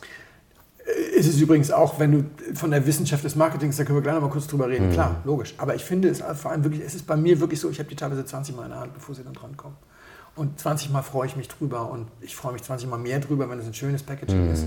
Das heißt nicht, dass ich die anderen irgendwie, ohne sie zu streichen, in die Ecke stelle. Na, streicheln tue ich sie nicht. Das ist für mich immer wichtig, mich nicht zum Maßstab zu erheben und von mir auf andere zu schließen. Aber du hast es gerade gesagt, für dich ist es so, ich muss es mal so sagen, lieber Ingo, du bist der erste Mensch, der mir begegnet. Wirklich der erste Mensch, der diese Haltung nicht hat. Alle meine Freunde, die einen Weinkeller haben, sagen, ja klar. Also einige sagen, naja gut, reden tue ich nicht mit meinen Flaschen. Ja, aber alle Menschen, denen ich bisher in meinem Leben begegnet bin, sagen, Etikett ist mehr als die Angabe dessen, was da drauf ist. Du bist wirklich der erste Mensch. Und damit um Himmels Willen, das soll ich in keiner Weise abwerten oder sonst was, aber du musst es einfach verstehen. Ich werde nie aufhören. Also es ist auch wirklich völlig egal, ob du die jetzt unpassend findest. Ich werde nie aufhören können. Ich kann das gar nicht. Ja? Ich kann das auch nicht. Also, Das ist auch so ein, das ist auch so ein, bei mir ist es so ein bisschen so ein Blick noch aus dieser, ich verkaufe Wein in meinen Handel, Blick aufs Regal Zeit und so dieses Vergleichen der Etikette im Vergleich als Gesamtbild und das, das geht bei mir auch nicht raus. Ja. Dann sieht man so, so ah, das ist ganz schön so, oh, ist das hässlich, da kommt man gar nicht drüber hinweg. Also enthalten alle vorgeschriebenen Informationen, klar, die könntest du da auch mit einer Schreibmaschine draufschreiben, aber das, das ist tatsächlich etwas, was den meisten Menschen wirklich wichtig ist und mir auch, das Shishi. Also wenn für dich mehr als nur die Inhaltsangabe schon Shishi ist, für mich ist es nicht. Ob es den gängigen Marketingvorstellungen genügt, ist doch Sache des Weinguts, das auffälliges Marketing wegen eines vom Handel nur gestreiften Vertriebswegs vielleicht nicht nötig hat. Das ist ein ganz klassisches Missverständnis. Jetzt kommt der Marketingleiter an mir, sorry.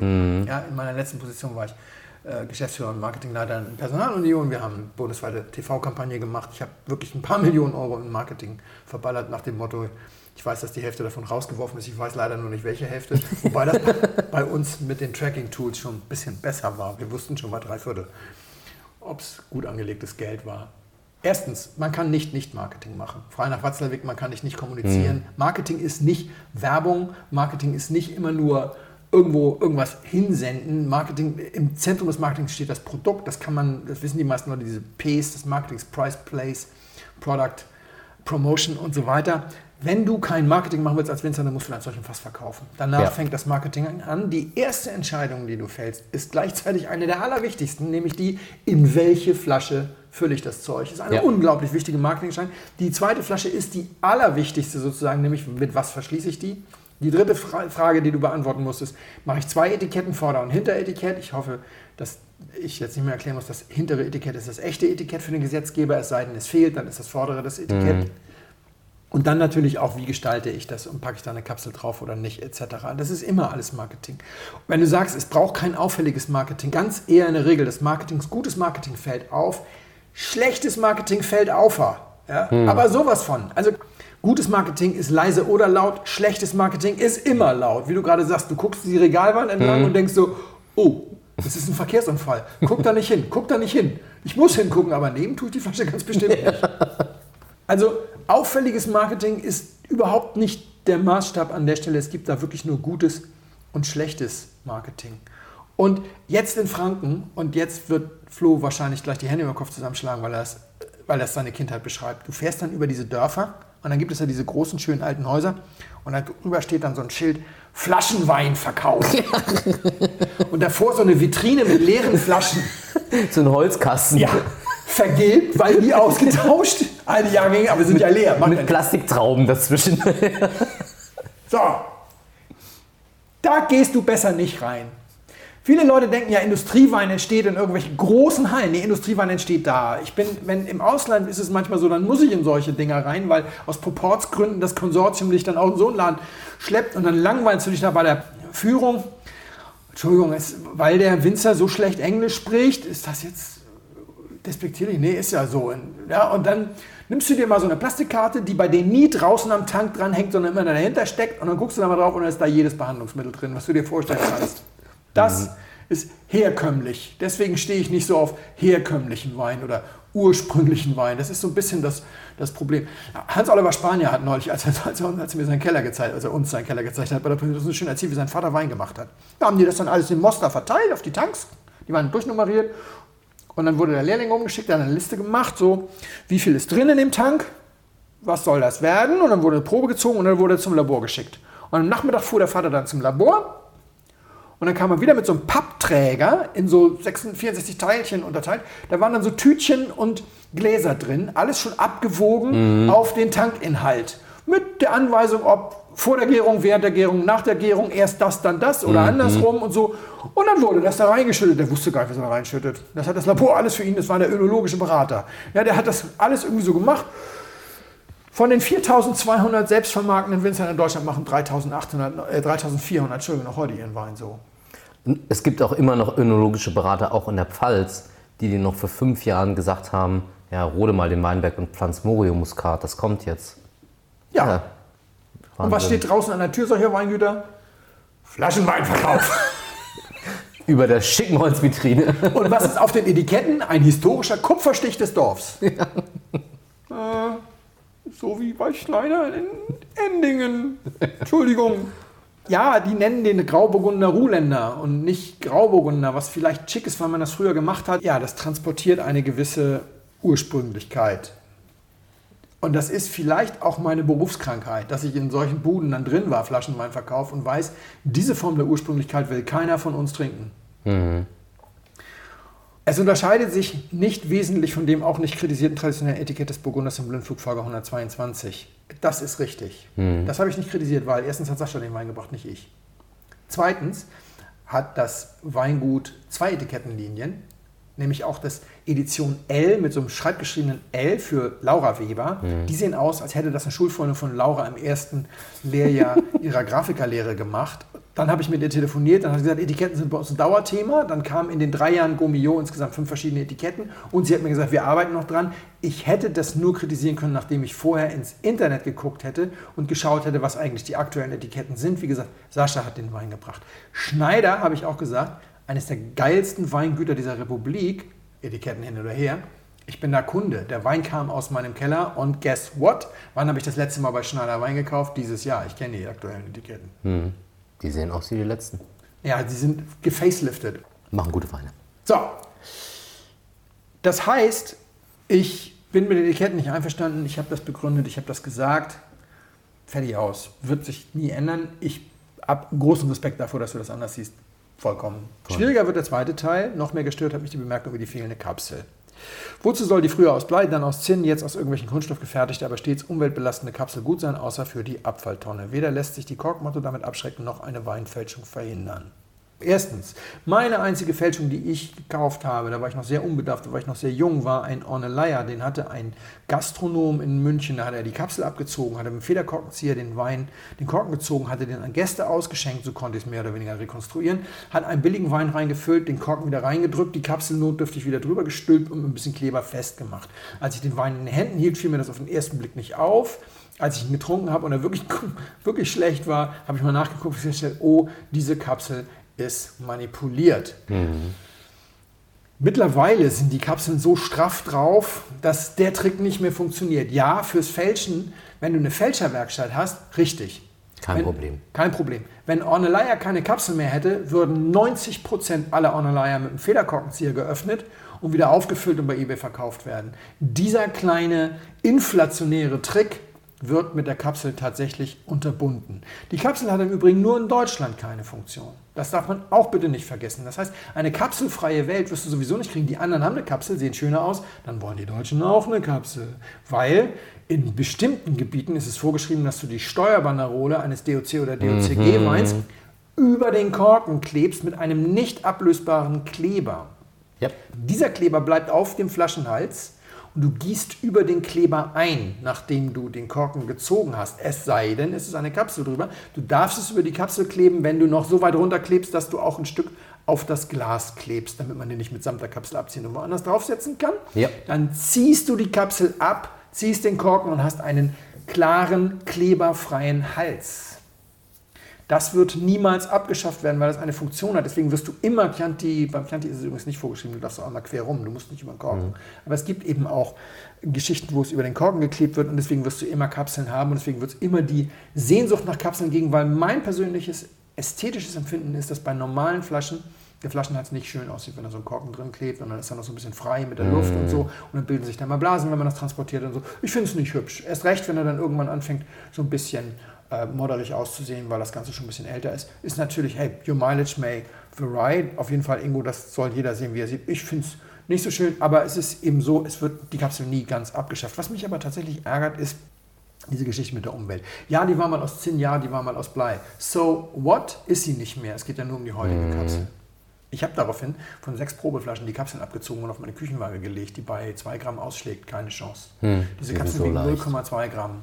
Am Ende meines Lebens, wenn ich 90 werden sollte, kann ich mich mit 89 hinstellen und sagen, ich habe in meinem Leben vermutlich 6 Kilogramm Plastikmüll durch Kapseln erzeugt. Man kann natürlich immer alles mit einer Milliarde Flaschen mal, mal, nehmen, klar. Aber Tatsache ist, ich gehe in ein Weingut, das Weingut erzählt mir, ja, aus Nachhaltigkeitsgründen verzichten wir jetzt auf die Kapseln, dann gehe ich in den Weinberg und die nehmen die billigste Pheromonfalle. Das ist die mit dem Vollplastik, die sich nicht ab oder die wir abhängen und dann mhm. wegschmeißen muss, die kein Mensch recycelt. Da haben die mit ihrem ganzen Einjahrgang Pheromonfallen ist mehr Plastik als 20 Jahrgänge Kapsel. Aber Hauptsache wir haben darüber geredet. Und auch witzige Geschichte unter Winzern. Siegelwachs, ne? Mhm. Wenn du Siegelwachs, normales Wachs nimmst, hast du das Problem, das ist so brüchig. Mhm. Das ist super ätzend. Also wer schon mal so, so ganz hartes ähm, Flaschenwachs oben abgemacht hat, das ist ja voll die Sauerei. Das spritzt überall hin, das hast du überall, super nervig. Weißt du, wie du das geschmeidig kriegst? Ja. Du nimmst einfach von der Heißklebepistole, ist ein Winzer-Zitat, von der Heißklebepistole die Patrone und tust das ins Siegelwachs rein. Danach funktioniert es wunderbar. Ja. Greenwashing.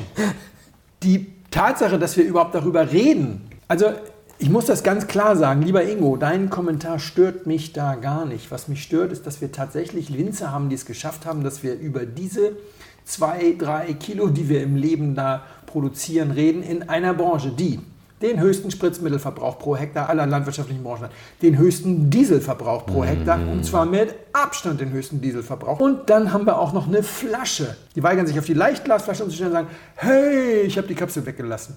Das ist die Luft, die Atemluft nicht wert, die wir für diesen Satz verschwenden. Wir sollten uns nicht damit abspeisen und deswegen sollten wir da auch nicht drüber reden, ist meine persönliche Meinung. Für das bisschen Plastik ist der ästhetische Mehrwert doch erheblich, weil wir reden über 0,2 Gramm oder sowas mhm. pro Flasche. Selbst bei Schaumwein wird die umweltschädliche Folienumkleidung ab Dezember nicht mehr vorgeschrieben. Da muss ich jetzt mal ganz kurz intervenieren. Sie war überhaupt nur bei Schaumwein vorgeschrieben. Sie ist in Deutschland, deswegen haben die Schneiders ja keine Kapsel. Und das ist wieder was anderes. Vorschreiben sollte man das nicht. Bin ich 100% bei allen. Mhm. Im Übrigen die Schaumweinkapsel aus Staniol wegen dieser Agraffe, weil sie, weil sie eben flexibel sein muss. Ich denke, eine einzige Schaumweinkapsel wiegt so viel wie 25 von diesen kleinen, kurzen Plastikkapseln, die über einer normalen Bordeaux-Flasche mhm. kleben. Absolut deiner Meinung ist nicht mehr vorgeschrieben. Und nach mir kann auch der Korkverschluss mit Agraffe wie bei vielen Petnuts durch einen Chromkorken ersetzt werden. Ich glaube jetzt, deswegen, das ist eigentlich der Hauptgrund, warum ich diesen Kommentar öffentlich beantworte, da ist, glaube ich, nämlich ein Verständnisproblem. Hm. Was ist der größte Nachteil des Stellwien- oder Longcap-Schraubverschlusses? Er ist nicht elastisch. Schaut euch mal in einem Laden um mit einem geeigneten Regalsystem jede fünfte Flasche hat eine Kimme oben auf der Kante, mhm. weil sie irgendwann mal irgendwo gegen das Regal gestoßen wurde. Dann verzieht sich der und er geht eben nicht wieder zurück, weil er nicht elastisch ist. Und ein bestimmtes Maß an Verziehen kann diese zinkbeschichtete Folie, die innen drin ist, abfangen. Ein bestimmtes Maß nicht mehr und der Wein wird schlicht und ergreifend undicht. Und wenn ihr Leute drei schraubverschlossene GGs habt und die kommen bei euch an oder ihr kauft sie irgendwo und ihr seht, eins davon hat eine Kinke, legt diese Flasche nach oben, das sollte die erste sein, die ihr trinkt. Hundertprozentig. Wissen ganz viele Leute nicht und achten ganz viele Leute auch nicht drauf, weil sie denken, Schrauber ist verschlussfehlerfrei. Stimmt aber nicht. Wenn du da eine große Delle drin hast, zieht das Luft und verfälscht den Wein. 100 ja. Pro. Jeder von euch ist schon mal aus Versehen nach dem dritten, vor dem fünften, weil nach dem fünften hörst du es nicht mehr selber, mit der Bierflasche irgendwo gegengelaufen und es machte so hm. weil die Kohlensäure rausging. Deswegen werden die meisten Petnuts eben nicht mit einem Kronkorken verschlossen. Meistens ist der Kronkorken eigentlich eine Agraffe. Darunter sitzt eine Plastikkapsel mit so einem kleinen Röhreninlet, was in den Hals reingeht, damit eben genau das nicht passiert, weil da wäre nämlich sonst nach der ersten Kerbe der Petner durch. Ich möchte meinen Dom Perignon nicht unter Plastik mit Weichmacher Nee. äh, reifen. Also weil der reine Kronkorken ist eine Katastrophe. Bei der geringsten Delle ist der Wein wertlos. Also auch, es geht ja auch um Wiederverkaufswert. Ich, Ja. ja. der Einwand ist immer, ich kaufe meine Weine nicht, um sie zu verkaufen. Aber trotzdem sagen sie dir alle, dass sie es beruhigend finden, dass da Werte im Keller liegen, die als Ja. ne? Mi- minimalste Delle im, im, im Kronkorken und der Schaumwein ist wertlos. Und wenn es eben kein Kronkorken ist, sondern der quasi als Agraffe dient, dann reifst du unter einem Plastikverschluss mit Weichmachern. Ich möchte meinen Dom Perignon nicht sechs Jahre unter Plastikverschluss im Keller reifen lassen. Und auch hier muss ich wieder sagen, Ingo, du bist der erste Mensch, der mir begegnet, der bereit wäre zu sagen, mache ich. Deswegen gehe ich davon aus, dass du es nicht weißt. Also es gibt vielleicht auch ein, zwei Petnats, die diesen Plastikeinsatz nicht haben, aber eigentlich die allermeisten haben den schon. Gerade auch so bei, bei Secos und so weiter ist der eigentlich immer mit drin, weil sonst ist es ein Hochrisikothema. Gerade bei 6 Bar Druck. Einmal irgendwo aus Versehen gegenschlagen, ist die Kohlensäure raus. Wir haben ja das Reifeverhalten von, von Riesling unter Kronkorken ja, glaube ich, Anfang der 2000er gehabt oder so, dass das verschiedene Weingüter mal ausprobiert haben. Genau. Das macht keiner mehr. Außer vielleicht Querbach. Ich glaube, Genau, der Querbach hat noch. noch. Ja. Ich weiß nicht, ob sie heute noch folgt, aber Querbach hat es ganz lange gemacht. Ich habe neulich mit einem, mit einem Hörer äh, gesprochen oder der hat mich angemeldet, der hatte ganz, ganz schlechte Erfahrungen mit gereiften Querbach-Wein gemacht. Ich habe da immer ganz gute gemacht, aber äh, das es gibt wohl auch da tatsächlich massive Flaschenvarianzen. Also dieser reine Bierkronkorken Mhm. eignet sich nicht für 6 Bar Schaumwein, da ist dann in der Regel was anderes drunter. Also, lieber Ingo, das ist jetzt kein, kein, ich hoffe, das kam jetzt nicht als Bashing rüber. Ich gehe davon aus, dass einiges davon tatsächlich jetzt auch einfach der Tatsache geschuldet ist, dass du das so nicht durchdacht hast. Also, ich finde im Übrigen auch, man kann deswegen auf die Schaumweinkapsel verzichten, weil das tatsächlich ganz hübsch aussieht. So Agraffe und so. Wenn, das, wenn das ganz gut gemacht ist, da gibt es schöne Modelle und der Korken geht ja auch nicht so tief rein. In, ne? Also man sieht ja quasi den Korken gar nicht, weil er ja in diesem Teil sitzt, wo auch die Agraffe sitzt oder das Glas besonders dick ist. Finde ich total super. Auf diese Kapsel kann ich sofort verzichten, aber mit dem Plastikeinsatz, Oh, nee. das wäre nicht so meins. Und ich gehe mal davon aus, dass das hier auch nicht gemeint ist und dass das nicht, der, nicht die Intention des, des äh, Kommentars war. Also klar, es ist Geschmackssache mit, mit äh, Etiketten, aber Wein ist auch Geschmackssache. Bei den anderen Dingen sollte man das eine oder andere vielleicht noch in Betracht ziehen, bevor man jetzt auf Kronkorken setzt. Voll. So, Wein. Ich ähm, habe ja letztes Mal schon den Spätburgunder von Schneider in die Toskana gesteckt. Wofür ich, ich muss es einmal sagen, normalerweise mache ich das nie, wofür ich ein Verständnis-High Five im, in der Online-Welt von Henrik Thoma bekommen habe, habe ich mich ein bisschen drüber gefreut, dass Henrik Thoma gesagt hat, das man kann, so ich, beschreiben. kann ich voll nachvollziehen Kann man so beschreiben, ja, sehr gut. dass man das so beschreiben kann. Ich bin jetzt schon wieder in der Toskana. Ich finde, dass das in der Nase erst war es ein bisschen tintig, dann war es ein bisschen grün, dann wurde es ein bisschen kirschiger. Es ist ein sehr feines Tannin. Es hat eine gute Länge. Mich erinnert das so ein bisschen an jungen ähm, Chianti Classico oder schon ein bisschen ältere Chianti Reserva aus einer, ja, also es ist schon qualitativ ein bisschen hochwertiger. Man könnte jetzt sagen, es ist ein bisschen früh aufgemacht, weil es noch so ein bisschen, ja, es, es wirkt noch so ein bisschen unruhig für mich. Und die Tannine schieben den, den Wein noch ein bisschen vor sich her. Das äh, baut sich, glaube ich, noch so ein bisschen ab. Deswegen bin ich mir nicht so ganz sicher, ob es nicht vielleicht doch eine ein bisschen ältere Reserva ist, aber die, die noch ein bisschen mehr Reife braucht. Ich wäre jetzt bei Chianti Classico eher so bei 2020 gewesen oder eine bisschen ältere Reserva, vielleicht das. Weiß ich nicht. Ja. Nee, ist es nicht. Ist aber, ich finde, auch nicht so weit weg. Bei dem Tannin bin ich mir nicht so sicher. Ich glaube, das, das ist einfach so, das ist ein mittelgewichtiger Wein, der vielleicht mit Tannin genossen sogar mehr Spaß macht als ohne, der also so ein Okay. bisschen auch rustikal Mhm, mhm. vorschieben soll. Und das Weingut heißt äh, Comte Abatucci, ist aber nicht in Italien. Wir sind auf Korsika. Ah, witzig. Ich weiß gar nicht, wie viele Weine in meinem Leben ich aus Korsika getrunken habe. Also ich noch keinen. Ich bin nämlich auch gerade am überlegen. Also ich weiß natürlich, dass ich Weine aus Korsika verkostet habe. Weiß das letzte Mal auf der Slow Wine in Bologna. Da ein Dutzend oder zwei. Also das ist nicht das Thema. Aber getrunken in diesen vier Wänden glaube ich noch gar nicht. Es ist der äh, Faustin Rouge Vieux Vin 2019. Und die Rebsorten, ich muss hier jetzt selber nachgucken, was die Rebsorten sind, weil äh, Schiaccherello und Nieluccio. Ja, genau. So viel zu dem Thema. Wenn, wenn er eine davon weggelassen hätte, ich eine Kerbe mehr in meiner äh, Rebsorte, die ich mal getrunken habe. Jetzt leider wieder Cuvée. Mist, jetzt muss ich mir noch reinsorten. Schiaccherello und äh, Nieluccio besorgen. Nee, warte mal, beides Doppel-C, also Schiacciarello und Nieluccio. Ne? Der Wein kommt von Maximilian, der ihn als Hauswein hat. Fand ich ganz spannend. Er hatte mir den mitgeschickt bei der GG-Tauschaktion. Er ist ja so ein bisschen schuld daran, dass wir letztes Mal den Wein hatten, denn als ich die GG-Tauschaktion gemacht habe, habe ich 2009er Spätburgunder geholt. Das waren übrigens, das fand ich interessant, die ersten, die weg waren. Ich hätte ja gedacht, es werden wie immer mal als erstes die Emre Schönleber Halenbergs nachgefragt. Es waren tatsächlich die Spätburgunder, die als erstes gefragt wurden. Und äh, der erste, der wegge- weggefragt wurde, glaube ich, war sogar der, den ich ihm geschickt habe, mein Näkel. Ich fand das so nett. Er hat sich dann bedankt, hat mir was geschrieben, dass er sich mit seiner Frau was Schönes zu essen gekocht hat und so weiter dafür. Und dass sie den so richtig zelebriert haben. Und dann hat er auch noch performt. Mhm. Faringer 2.9. Ein großartiges deutsche Rotweinerlebnis, was sie so hatten. Und der hatte gesagt, hey, ich würde dir gerne mal meinen Hauswein zu mitschicken. Würde mich mal interessieren, was ihr dazu sagt. Und vielleicht ja sogar im Podcast. Und ähm, Maximilian, ich habe gesagt, wenn der DRL-Pole gekommen wäre, dann hätten wir den einfach so probiert. Aber jetzt dachte ich, fand ich das auch so ganz schön. Ich finde das eben interessant, auf welchem Niveau unsere Hörer Hauswein trinken. Das kostet 26 Euro. Auf der anderen Seite ein Hörer, der eben jetzt mit mir eine GG-Tauschaktion macht, weil er wirklich noch relativ neu dabei ist und noch nie ein gereiftes Spätburgunder GG getrunken hat. Äh, Das sagt jetzt nichts über die finanzielle Potenz, aber, sondern über die Weinhistorie oder sowas. Und das ist ja mein, mein grundsätzlicher Verdacht, dass unsere Hörer ganz anders Wein trinken, als ich in ihrem Alter getrunken habe. Immer häufiger höre ich ja, ja, naja, Gutsweine sind bei mir schon sehr selten noch mit dabei und so. Und die haben alle ein sehr hohes Niveau bei ihren Alltagsweinen, weil die vielleicht auch häufiger keinen Wein trinken. Bei jungen Berufstätigen ist das ja relativ normal.